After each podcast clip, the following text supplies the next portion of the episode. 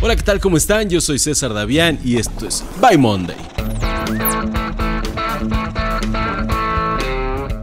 Esto es By Monday, donde le decimos adiós a los lunes, porque disfrutamos la vida ya que todos los días son viernes. Bienvenido a By Monday con César Davián. Preguntas y respuestas.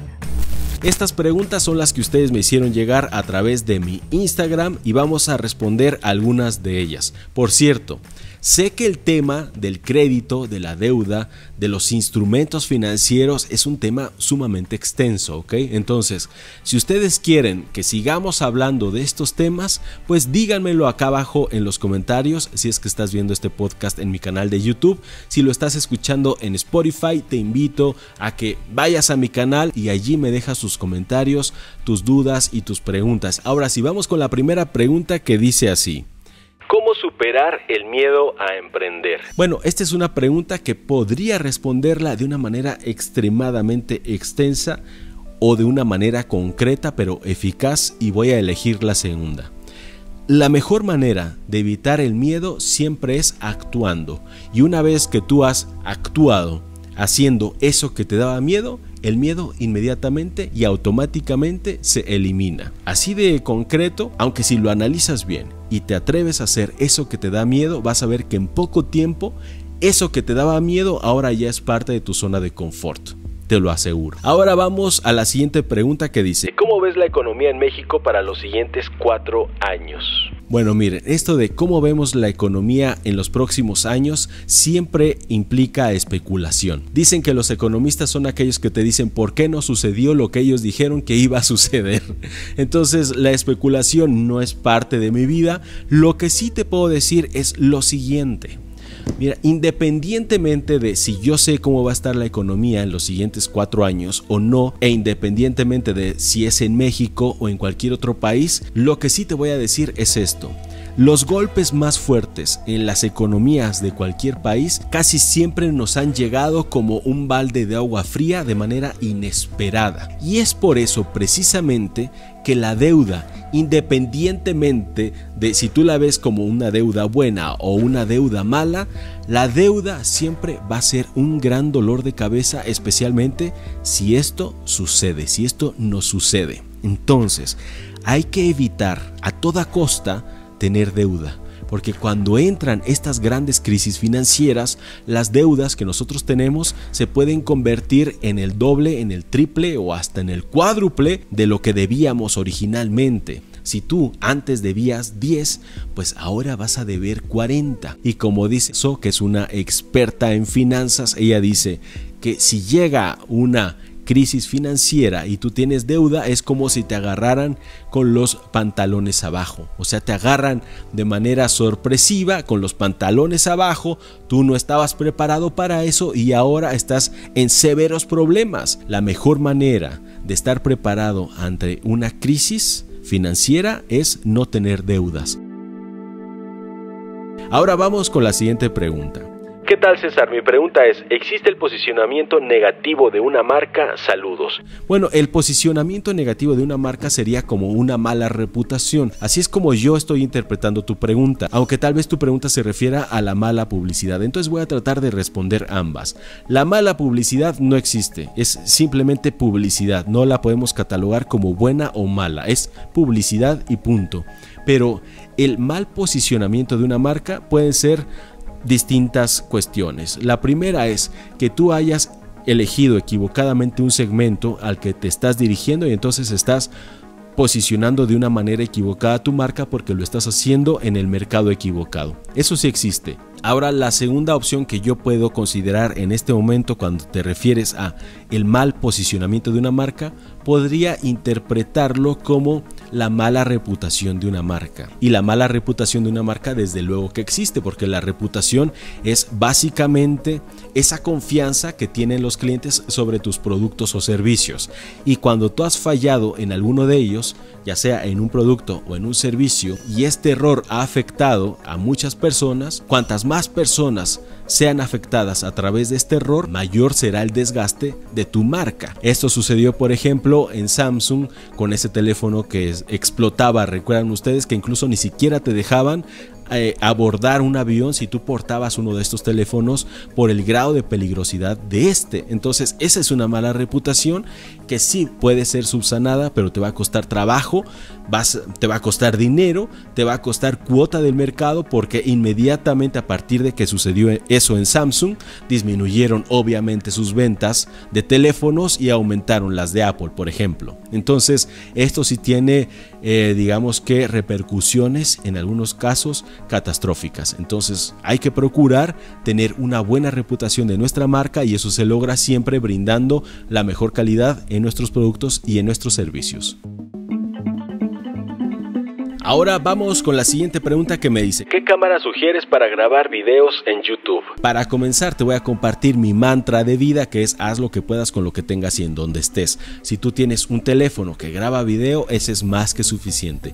Todos hemos empezado con recursos limitados y no con la calidad que deseáramos, obviamente, o con la calidad que ya grandes youtubers tienen en este momento. Entonces, el chiste es comenzar. Afortunadamente, cuando uno empieza en YouTube casi nadie lo ve. Entonces, es básicamente un entrenamiento, un entrenamiento al que solamente tú vas a tener alcance porque muy pocas personas van a ver lo que tú estás haciendo en YouTube. Entonces, la calidad al principio en cuestiones y en aspectos técnicos en realidad no es tan importante como la calidad de, del mensaje.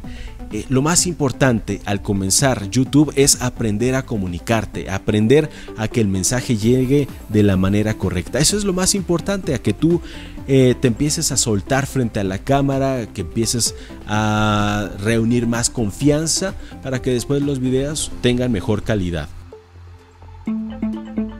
Y seguimos con el tema de YouTube. La siguiente pregunta es, ¿con qué programa editas tus videos? Eh, bueno, yo edito con Final Cut, pero también tengo equipo que edita con Adobe Premiere. Ahora vamos con la siguiente pregunta que también tiene relación con YouTube y es la siguiente. ¿Tú puedes generar confianza a través de un canal de YouTube aunque no des la cara?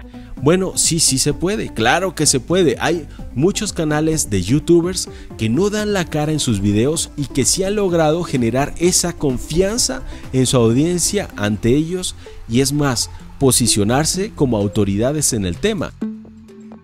Ahora vamos con la siguiente pregunta que dice así. ¿Disfrutas lo que haces en tu trabajo? Vaya, es que yo ya entro en el cliché ese que dicen que lo que yo hago no es trabajar, es disfrutar una de mis pasiones que es comunicar. Entonces sí, disfruto muchísimo lo que hago. Vamos con la siguiente pregunta que dice, ¿Cantante favorito? Mi cantante favorito es Joaquín Sabina. Marca de ropa de lujo favorita, yo no compro ropa de lujo, por lo tanto no tengo ropa favorita, compro ropa de calidad y eso ciertas cosas, porque las playeras como me duran muy poco, las compro de, de 2.5 dólares en Walmart, la mayoría de ellas. Y las otras las compro de mi propio merchandising, que ya saben aquí abajito, ustedes también pueden comprar esas playeras. ¿Cuándo vienes a Cusco, Perú? Cuando me inviten. Hola César, ¿crees que hoy en día convenga abrir sucursales físicas de joyería y accesorios? Saludos. No, definitivamente no. Mira, los riesgos son muchos. Las joyerías eh, que más funcionan se ponen en los centros comerciales y muchas veces te impiden poner una joyería en ellos porque es parte de la mafia de los propios administradores o dueños de los centros comerciales. Y en caso de que te lleguen a permitir hacerlo, los costos por estar en un centro comercial son extremadamente altos, los costos de adecuación para empezar, los costos de seguridad también, los costos de publicidad, de promoción y de operación en general son muy costosos de una joyería si quieres que te vaya bien. Entonces, no lo recomiendo porque hoy existen tantos medios que tú puedes utilizar, empezando por las redes sociales que pueden catapultar tu negocio y además puedes montar un buen sitio web que te ayude a distribuir todos estos productos de una manera fantástica. No es necesario que incurras en esos gastos, ¿ok? Y luego el segundo punto es que un punto de venta físico nunca va a ser negocio. Es negocio cuando son muchos puntos de venta físicos, porque así estás disminuyendo el riesgo o más bien repartiendo el riesgo en todas tus sucursales, para que entonces puedas encontrar la rentabilidad, pero en su conjunto, porque habrá puntos de venta que no funcionen y habrá puntos de venta que sí. Entonces es algo extremadamente costoso, además de que necesitas en exhibición un montón de joyería, lo que hace extremadamente caro simplemente el tener tus vitrinas bien surtidas de joyería que pueda ser atractiva. Tú puedes tener un catálogo en línea sin haber invertido esa cantidad de dinero. Entonces yo no me iría hoy en día por esa opción.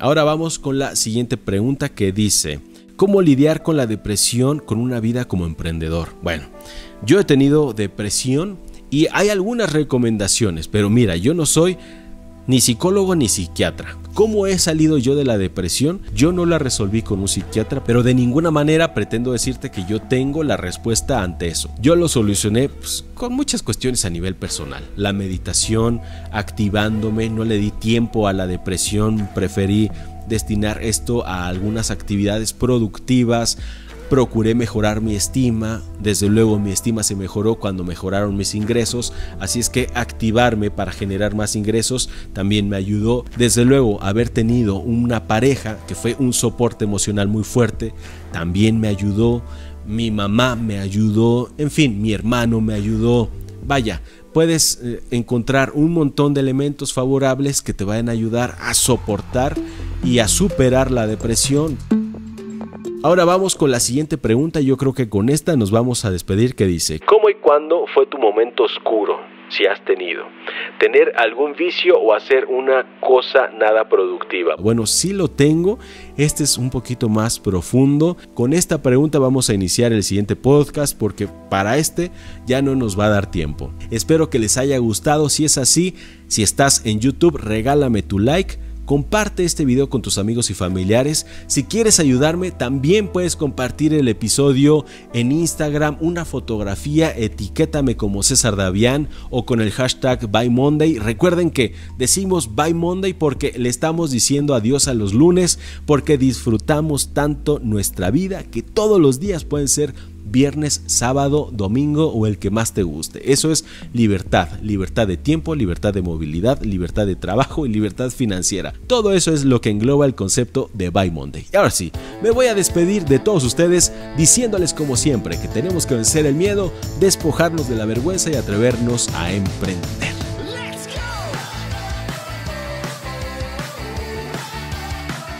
No olvides seguir a César Davián en todas sus redes sociales.